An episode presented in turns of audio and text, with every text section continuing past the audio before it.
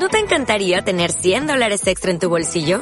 Haz que un experto bilingüe de TurboTax declare tus impuestos para el 31 de marzo y obtén 100 dólares de vuelta al instante. Porque no importa cuáles hayan sido tus logros del año pasado, TurboTax hace que cuenten. Obtén 100 dólares de vuelta y tus impuestos con 100% de precisión. Solo con Intuit TurboTax. Debes declarar para el 31 de marzo. Crédito solo aplicable al costo de la presentación federal con TurboTax Full Service. Oferta sujeta a cambios o cancelación en cualquier momento. Capítulo 5. Becky. El mayor poder de atracción que poseía Sara era su habilidad para contar historias. Sus narraciones parecían cuentos de hadas. Tenía una asombrosa facilidad para inventar situaciones e invertirlas con una apariencia de cuento, lo fuese o no. Sara no solamente era una narradora entretenida, sino que adoraba imaginar cuentos. Se sentaba en medio de un círculo de sus amiguitas, comenzaba a inventar cosas maravillosas. Sin darse cuenta siquiera, comenzaba a dramatizar y sus mejillas se arrebolaban a medida que daba rienda suelta a sus fantasías. El tono de su voz subía o bajaba, en sus ojos brillaban la chispa de la inspiración. Sus manos y su cuerpo iban expresando lo que ella iba contando. Personajes del mundo de las hadas, reyes, reinas, hermosas señoras daban vida a sus cuentos y Sara se transformaba en cada uno de los personajes que inventaba, cuyos actos ensalzaba. Concluía entusiasmada, casi sin aliento, entonces decía, cuando yo estoy narrando no me parece pura fantasía, se me figuran hechos y seres reales y verdaderos, más reales que las personas que me rodean, más auténticos que el cuarto en que nos hallamos. Me siento sucesivamente transfigurada en las personas de la historia, unas tras otras. Es curioso, pero es cierto. Hacía ya más de dos años que había ingresado en el colegio de la señorita Michin. Una mañana de invierno de intensa neblina, el descender de su coche envuelta en su abriga de terciopelo, Sara vio una pequeña figura sucia y harapienta que la miraba con ojos asombrados por entre la reja de la entrada del edificio. Algo en la timidez y el ansia que reflejaba esa carita le llamó la atención y le sonrió. Tenía por costumbre sonreír a todos, pero la pequeña de cara tiznada y ojos asustados se escurrió como una lauchita a la cocina. Desapareció tan de repente que Sara se hubiera reído de la ocurrencia si no se hubiese tratado de una chiquilla tan merecedora de compasión. Esa misma noche, mientras Sara narraba una historia en medio de un círculo de niñas en la esquina del salón, entró en el cuarto la misma muchachita, que había encontrado esa mañana a la entrada del edificio. Ahora acarreaba un cesto lleno de carbón, demasiado pesado para sus brazos. Se arrodilló delante de la chimenea para limpiarla de cenizas y avivar el fuego. No iba tan desaseada como cuando en la mañana mirara por la reja, pero sus facciones revelaban el mismo temor. Bien, se veía que se empeñaba en pasar inadvertida y escuchar lo que ahí se narraba. Echó los pedacitos de carbón con el mayor cuidado para no hacer ruidos molestos, y de igual manera limpió las cenizas. Sara se dio cuenta del gran interés de la niña por escuchar siquiera alguna frase del cuento. Al punto, Sara alzó un poco la voz y habló en forma algo más clara y pausada. Era una historia maravillosa, acerca de una princesa que era amada por un príncipe del mar con quien se casó yendo a vivir con él en las grutas y cavernas submarinas, pobladas por sirenas y rebosantes de perlas e iluminadas de todos los colores. La pequeña delante de la estufa se esmeró una y otra vez en la limpieza alrededor de la chimenea, y al hacerlo por tercera vez, el desarrollo de la historia la tenía tan encantada que olvidó que carecía del derecho de escuchar. De repente, cayó estrepitosamente el atizador de las manos de la pequeña criada. Entonces, Lavinia Herbert volvió la cabeza y advirtió. Esa sirvienta estaba escuchando. La culpable tomó deprisa su escoba y se incorporó agitada. Tomó el cesto y se escabulló del salón como un conejito asustado. El incidente indignó a Sara. Sabía que estaba escuchando, observó irritada. ¿Por qué no habría de hacerlo? Lavinia sacudió su cabeza con un movimiento de elegante desprecio. Pues, protestó, yo no sé si a tu mamá le agradaría oírte contar cuentos a las criadas pero sí sé que la mía se opondría decididamente. Mi mamá, exclamó Sara para sí a media voz, no creo que me riñera por tal cosa. Ella sabe que las historias son propiedad de todo el mundo. Yo creía, replicó Lavinia mordaz, que tu mamá había muerto. ¿Cómo puede entonces saber algo? ¿Tú crees que no sabe las cosas? insinuó Sara con tono grave, como algunas veces solía hacerlo. La mamá de Sara lo sabe todo, declaró de repente la pequeña Lotte. Y mi mamá también. Aquí en el colegio Sara es mi madre, pero mi otra mamá lo sabe todo, todo. Allá en el cielo, las calles están pavimentadas con chapas de plata reluciente y hay campos enteros llenos de lirios blancos, que todo el mundo puede coger. Me lo cuenta Sara cuando me lleva a dormir. Tú eres una mentirosa, reprobó Lavinia, volviéndose a Sara, inventando cuentas acerca del cielo. Pues en la Biblia hay muchas historias aún más maravillosas, advirtió Sara. Puedes leerla y ya lo verás. ¿Cómo sabes tú que son cuentos? Pero te diré, concluyó en un rapto de verdadero enojo. Tú, en tu vida, nunca lo sabrás si no enmiendas los malos modos que tienes. Ven conmigo, Loti. Luego Sara se alejó, mirando en derredor suyo para ver si se encontraba con la pequeña sirvienta, mas no la vio en ninguna parte. ¿Quién es esa chiquilla que enciende la chimenea? preguntó esa noche a Marinette, su doncella. Ah, por cierto que no me extraña su pregunta, Sarita. Resultó que era una pobrecilla poco menos que abandonada, que acababa de ser admitida como ayudante de cocina, aunque, a decir verdad, sus tareas no se limitaban a eso. Debía limpiar las estufas y chimeneas, y llevar y traer los cestos de carbón, lustrar los zapatos, fregar pisos y ventanas, y ejecutar las órdenes de todo el mundo. Tenía 14 años, pero su desnutrición le daba apariencia de tan solo 12. La misma Marinette se compadecía de ella viéndola tan tímida, que al hablarle se asustaba hasta no poder articular palabra. ¿Cómo se llama?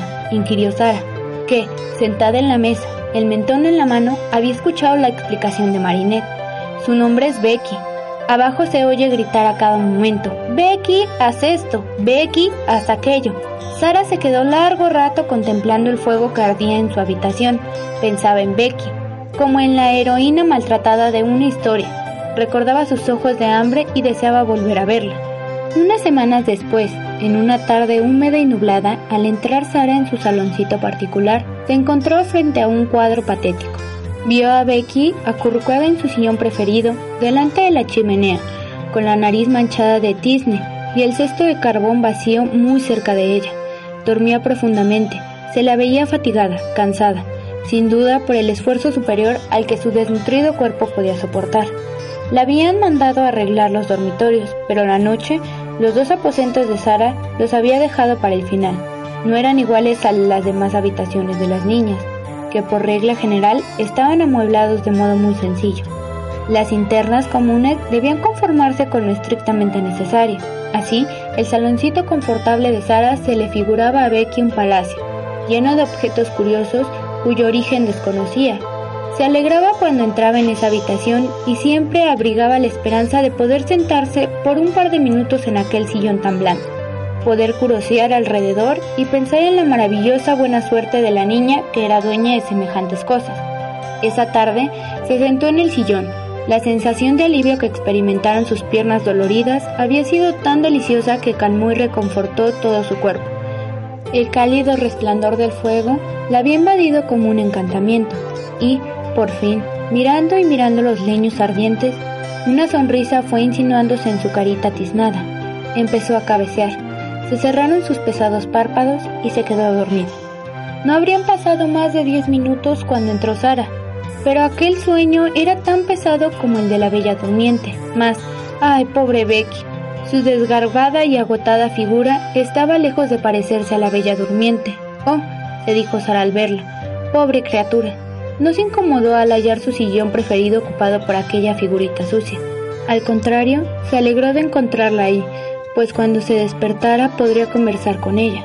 Se deslizó a su lado con cautela y se quedó de pie, mirándola. No quería despertarla. Sabía que la señorita Michin se enojaría mucho si la descubría y temía por ella, pero la encontraba tan cansada que le daba pena. Desearía que se despertase sola, le dijo Sara, pero está tan cansada y duerme tan profundamente. Un trozo de carbón encendido resolvió su dilema al desprenderse de otro más grande y caer sobre la rejilla. Becky abrió los ojos, sobresaltada, con una expresión de temor. De un salto se incorporó y echó mano de su gorro. Lo sintió caído sobre una oreja y azorada y temblando trató de enderezarlo. Oh, buen castigo le había de costar la imprudencia que acababa de cometer. pensaba. Dormirse sin reparo ninguno en el sillón de aquella señorita. Le echarían sin pagarle un penique. De su garganta brotó un hondo sollozo. Oh, señorita, balbuceó, le pido perdón. No temas. La tranquilizó como si se dirigiera a una niña pequeña. No fue tu culpa. Estabas tan cansada, no tiene importancia. Becky, acostumbrada a recibir reprimendas, no salía de su asombro por la forma tan amable en que Sara le hablaba. ¿No está enojada conmigo, señorita? ¿No se lo va a contar a la señorita Michin? No, exclamó Sara. Claro que no. ¿Acabaste con tu trabajo? preguntó enseguida. ¿Te animas a quedarte conmigo un par de minutos? El susto que se pintaba en el rostro de Becky despertaba compasión. ¿Con usted, señorita? ¿Yo? ¿Aquí? Sara corrió a la puerta, la abrió y miró al pasillo, escuchando. No hay nadie, explicó. Si terminaste de arreglar los dormitorios, creo que podrías estar aquí un ratito. Pensaba que quizá te gustaría comer un pedazo de torta. Los diez minutos siguientes, Becky los vivió en una especie de delirio. Sara abrió un armario y le dio un buen pedazo de torta, viendo con regocijo cómo la pobre niña, hambrienta, lo devoró con deleite. Mientras le hablaba, Sara hacía preguntas y se reía. Los temores de Becky se evaporaron y hasta llegó a hacer ella misma unas cuantas preguntas. Este vestido, dijo Becky mirando al que Sara tenía puesto, es uno de los más bonitos. Es uno de los que tengo para las lecciones de baile, respondió Sara. Y a mí me gusta mucho. ¿Y a ti? Por unos minutos, Becky no acertó a dar una respuesta. Luego declaró con un tono entre asombro y respetuoso. Es como si estuviera viendo una princesa. Una vez vi una. Yo estaba entre la multitud frente a Covent Garden, mirando a la gente que entraba para ver la ópera, y todos comentaban la presencia de una niña que se decía ser princesa. Saltaba a la vista que era de verdad. Era una señorita, vestida de rosa y adornada con flores. No pude menos que acordarme de ella, en cuanto la vi a usted, tan preciosa que se parece a ella. Muchas veces he soñado que me gustaría ser princesa, respondió Sara, y me pregunto cómo me sentiría. Creo que empezaré a imaginarme que lo soy. Becky la miró con admiración sincera, sorprendida y feliz. Becky dijo, ¿estaba usted escuchando esa historia que conté el otro día? Sí, señorita Sara, confesó la niña un tanto alarmada otra vez. Sé que no debía hacerlo, pero era tan linda que... que no podía dejarla. Pues a mí me encantó que la escucharas, comentó Sara. Cuando uno está contando un cuento, nada es halagador como ver que todos presentan oído. ¿Te gustaría saber cómo termina? ¿Yo, señorita? ¿Escuchar un cuento como si fuera una de las alumnas? Creo que ahora no tienes suficiente tiempo para quedarte. Dime a qué hora arreglas las piezas y yo vendré aquí para narrarte un poco cada día hasta que termine. Entonces no me importará que los cajones de leña sean tan pesados y que la cocinera haya regañado todo el día. Solo pensaré en el cuento. La Becky que bajó a la cocina no era la misma que había salido vacilante, cargada bajo el peso del cesto de carbón. Tenía guardado en el bolsillo un pedazo de torta como reserva. Había comido y ya no tenía frío, pero su bienestar no solo se debía a las golosinas y el fuego, sino al trato cariñoso de Sara. En tanto, Sara se había quedado en su habitación soñando con la fantasía de ser princesa, una princesa de verdad. Aunque no fuera más que una princesa inventada, podría hacer cosas por los demás, cosas como estas, por ejemplo, pensaba Sara.